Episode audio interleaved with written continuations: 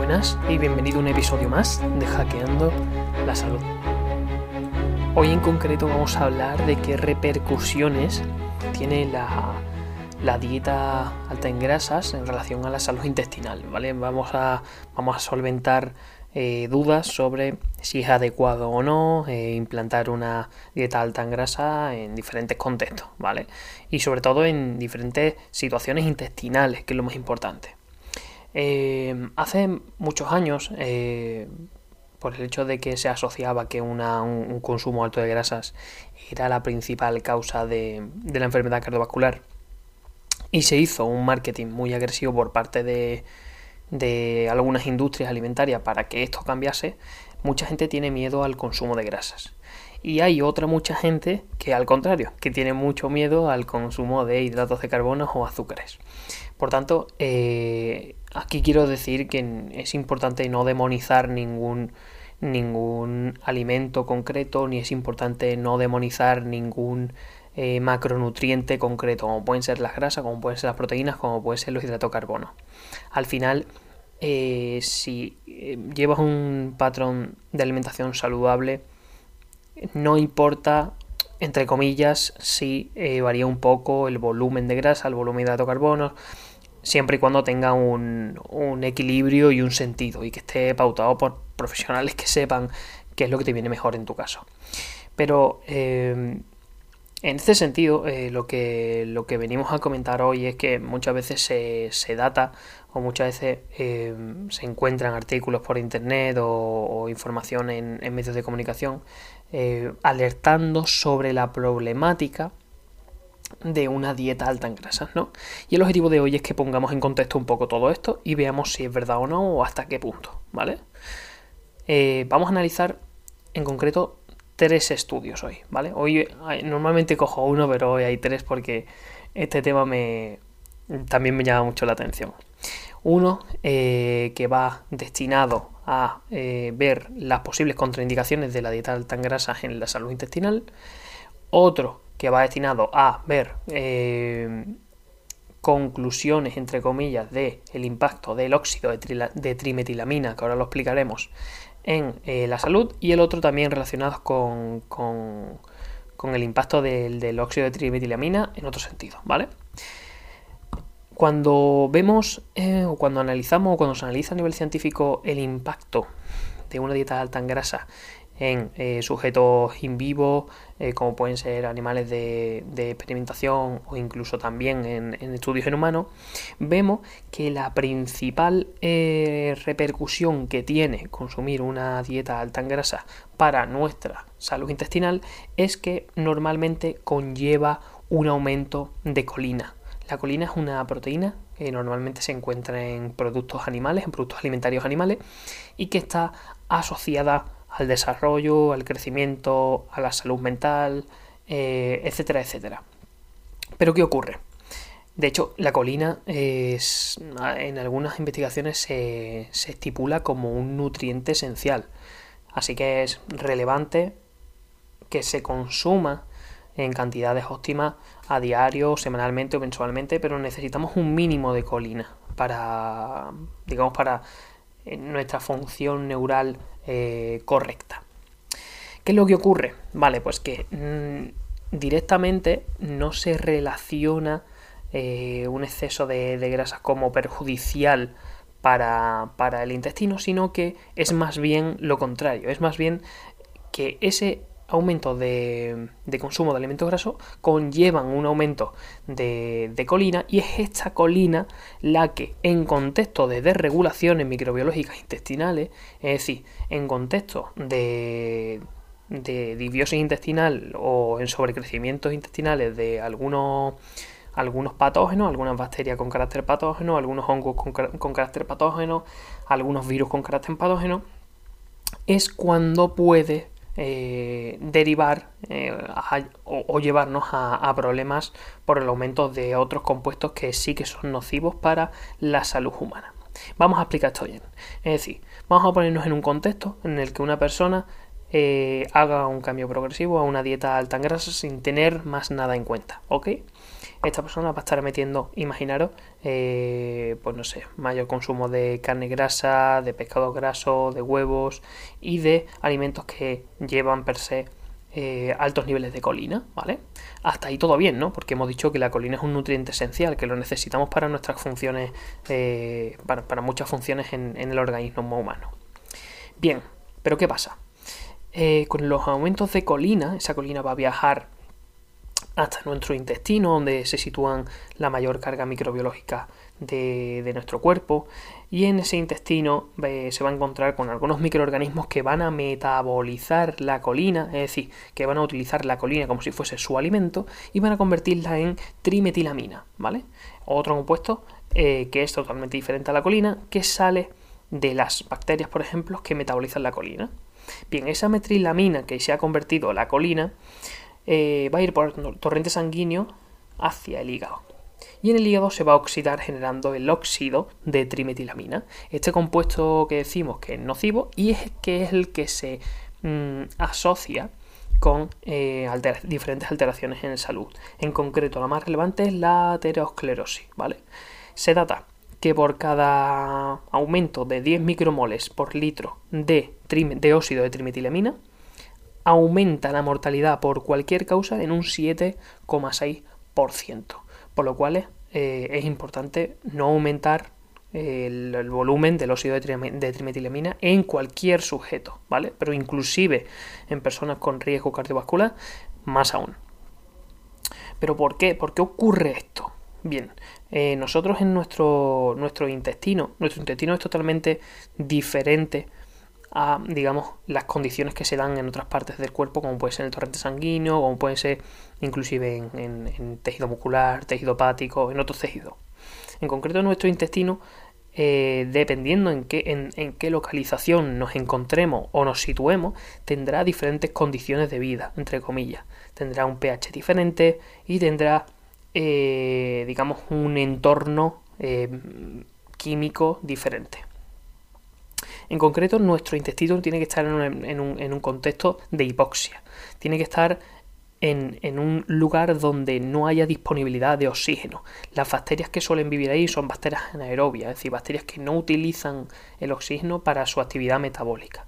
Entonces, ¿qué ocurre cuando eh, se rompe esa se rompe esa hipoxia y empieza a haber eh, espacio para eh, digamos gases, como puede ser el óxido nítrico, como puede ser el oxígeno. Bien, pues que en esos contextos donde ya hay, donde ya hay otros sustratos que no son típicos de ese nicho fisiológico, como puede ser el intestino, pues sobrecrecen algunos patógenos que no queremos que estén ahí, como por ejemplo el E. coli, E. coli patógeno, ¿vale?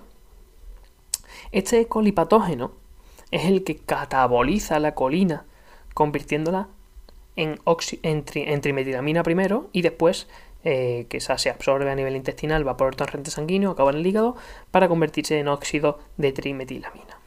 Es decir, que eh, el estatus el intestinal previo es relevante evaluarlo antes de un cambio de alimentación eh, más rico en grasa. Eso primeramente.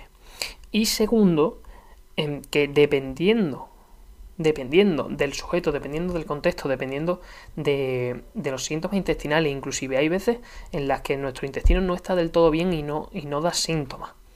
Porque eh, digamos que son disrupciones internas que no son tan eh, relevantes o no son tan fuertes como para que haya una reacción eh, inmunitaria agresiva y haya mensajes al cerebro en forma de dolor, en forma de, de no sé, de, de enrojecimiento, de, de aumento de temperatura. Mm, entonces es importante tener en cuenta que si este proceso que se suele dar con una dieta alta rica en grasa, que conlleva un aumento de, colina, em, ocurre en sujetos con una salud intestinal eh, deteriorada o parcialmente deteriorada, lo que vamos a estar consiguiendo con ese cambio de alimentación es estar empeorando la salud del sujeto, en el sentido cardiovascular y en otros muchos sentidos. Por lo cual, para comprobar si esto es realidad o no, me gustaría que mirásemos un otro, otro estudio de investigación que se hizo en niños de, una población de Malawi de 6 a 9 meses, ¿vale? Donde hicieron una intervención muy parecida al ejemplo que estamos nosotros poniendo, ¿vale? Introducieron en estos niños de 6 a 9 meses un huevo al día, con el objetivo de, eh, y con el pensamiento de, oye, si la colina es un nutriente esencial para el neurodesarrollo y los niños de Malawi son eh, normalmente niños con problemas en el, desarrollo por las condiciones de vida que tienen allí, por la alimentación, etc, etc, etc, vamos a coger y vamos a meterle durante estos seis meses un huevo al día para aumentar los niveles de colina, para aumentar los niveles de DHA, que es otro ácido graso muy relevante para, la, para, la, para el neurodesarrollo en niños. Vamos a meterle el huevo, que es un alimento muy rico en nutrientes, a estos niños durante seis meses y vamos a ver qué pasa. Vale, pues cuando vieron qué pasa, qué pasa con, o qué pasó con, el, con la intervención que hicieron, vieron que aunque, aunque hubiesen metido unos niveles muy altos de colina durante seis meses con un huevo al día, la colina en plasma no aumentaba después de los, de los seis meses. Pero sin embargo, los niveles del óxido de trimetilamina, este compuesto eh, tan eh, polémico para la salud humana, sí que había aumentado en todos los niños que habían consumido un huevo al día. Esto quiere decir que inclusive no cambiando la alimentación completa a una alimentación rica en grasa, sino solamente metiendo un alimento eh, que sea rico en colina, pero que el contexto intestinal sea regular o malo, puede ser eh, un factor muy, muy, muy, muy, muy relevante para que estemos perjudicando la salud de los sujetos, de los individuos, lo que queramos implantarlo. Por eso la dieta cetogénica o la dieta baja en carbohidratos a mí me resulta, eh, digamos, difícil de implementar. Difícil de implementar porque primero tienes que hacer una evaluación muy concreta a nivel intestinal. Después tienes que ver la tolerancia de ese sujeto a ese tipo de dieta. Después tienes que ver eh, si realmente ese estilo de alimentación le, induce adherencia. Es decir, le induce eh, facilidad para llevarla a cabo, que no le genere estrés mental. Oye, hay muchas cosas que evaluar antes de poder implantarla. Entonces, con la con el despliegue de marketing de este tipo de dietas, es importante que tengamos en cuenta estas cosas, porque son muy relevantes antes de, antes de, decir, no, este tipo de dieta le sirve a todo el mundo. Y obviamente no es así. Por lo cual, ¿qué pasa cuando en estos niños, o en el ejemplo que hemos puesto, aumentan los niveles de timao en, plasma? Pues bien, están asociados estos aumentos de óxido de, trimetilamina, que las siglas son timao, perdón, eh, se, data que cuando hay estos aumentos de óxido de, trimetilamina, aumenta la inflamación vascular, es decir, inflamación en nuestro vaso sanguíneo. Hay una alteración de la angiogénesis. La angiogénesis es un proceso de generación de nuevos vasos sanguíneos necesarios para irrigar nuevas zonas que se hayan creado, para eh, reparar eh, vasos sanguíneos deteriorados, etc, etc, etc. Y en concreto, y, mirándolo un poco desde un plano superior, aumentos en, la, en el óxido de trimetilamina o en los volúmenes de óxido de trimetilamina provocan una disfunción endotelial, es decir, una falla en la funcionalidad de nuestros vasos sanguíneos, tanto en plasticidad eh, como en rigidez, como en, capacidad de intercambio de sustancias eh, intra, eh, intravasculares, extravasculares. ¿Esto que da lugar cuando, se ocurren, cuando ocurren estos tres procesos o cuando ocurren estos procesos en concreto? Pues da lugar a que haya sujeto con dislipemia, es decir, con alteraciones en típicos transportadores de colesterol que todo el mundo le suena, LDL, HDL, triglicéridos, etc, etc, etc hay muchas posibilidades de que se generen procesos de resistencia a la insulina.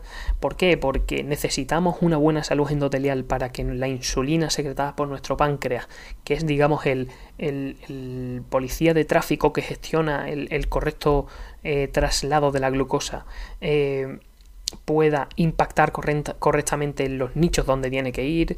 Eh, hay muchas probabilidades de que se den procesos de glucotoxicidad, de lipotoxicidad, de aminotoxicidad. Hay eh, obviamente un aumento de, adiposidad y se genera en general un contexto eh, que pone muchas papeletas para que se desarrollen muchas de las enfermedades crónicas o para que por lo menos se altere nuestra inmunidad, dado que esto eh, conlleva un, daño a, muchos tejidos del organismo. Por lo cual, como conclusión de este, de, este podcast, podemos decir que los alimentos ricos en colina pueden no estar indicados en contextos de, patología o de síntoma intestinal, inclusive en personas que no tienen síntomas intestinal, pero que tienen alguna desregulación y no lo saben. El primer abordaje, obviamente, en cualquier situación clínica, debe ser ver cómo está el intestino. Porque cualquier intervención que vayamos a hacer después, eh, la mayoría de veces son fármacos por vía oral, suplementos por vía oral, eh, a no ser que sea un, contexto clínico muy grave, que ya pues obviamente conlleva la hospitalización y, la inclusión de, fármacos y otras herramientas vía, intravenosa. Pero el primer abordaje debería ser un vistazo a ver cómo está esa persona a nivel intestinal, porque nos va a dar mucha, mucha información al respecto y nos va a dar muchas claves para saber un abordaje preciso, poco invasivo y que de verdad le venga bien. Y después el éxito de la, de la, dieta alta en grasa dependerá sobre todo de la calidad de los alimentos, muy importante. Se puede hacer una dieta alta en grasa que no conlleven alimentos ricos en colina, si no sabemos el contexto eh, que tiene el, el sujeto, aunque es bastante difícil plantear esta dieta y que sea fácilmente llevable. También dependerá del total calórico, obviamente, de si es una dieta hipocalórica o es una dieta hipercalórica basada, obviamente, en, en productos eh, grasos. También eh, tendremos que tener en cuenta la correcta implementación de este tipo de dieta. Eso es muy, muy, muy, muy relevante. Eh, este tipo de, alimentación se suele hacer no, no, a largo plazo, sino se hace en una etapa en una etapa del año y, y en esta etapa del año se hacen diferentes fases, ¿no? Esto hay que verlo, pero eh, la forma para implementarlo no es, o en la mayoría de los casos, no es para siempre y sobre todo, como hemos dicho, el estatus intestinal previo. Y ahora yo quiero hacer una pregunta para ti que me estás escuchando, que has llegado hasta aquí después de 16 minutos casi. ¿Crees que sirve la dieta cetogénica para todo el mundo? Como dicen en muchos medios de comunicación, como dicen muchos gurús, como dicen muchos eh, artículos de internet, pues no, no sirve para todo el mundo, ni creo que haya ninguna dieta que sirva para todo el mundo, sea como sea que se llame dieta antiinflamatoria, dieta mediterránea, dieta occidental, dieta de la piña. No hay una dieta que sirva para todo el mundo. Obviamente no la hay. Hay personalización, investigación en el sujeto y ver eh, qué alimentos pueden apoyar al proceso que esté, que esté pasando esa persona. Por lo cual para mí es muy importante eh, dejar esto claro comentar contigo algunos estudios que creo que, arrojan bastante luz sobre la temática y que, que creo que nos puede ayudar a, comprender mucho mejor todo lo que veamos a partir de ahora en diferentes sitios, ¿no? Así que bueno, yo espero que te haya gustado este, este episodio. Si tienes alguna duda con el tema, obviamente siempre digo que estoy encantado de atenderla por redes sociales o por donde sea. Y, y nada, que nos vemos en el siguiente episodio y que te deseo un genial día.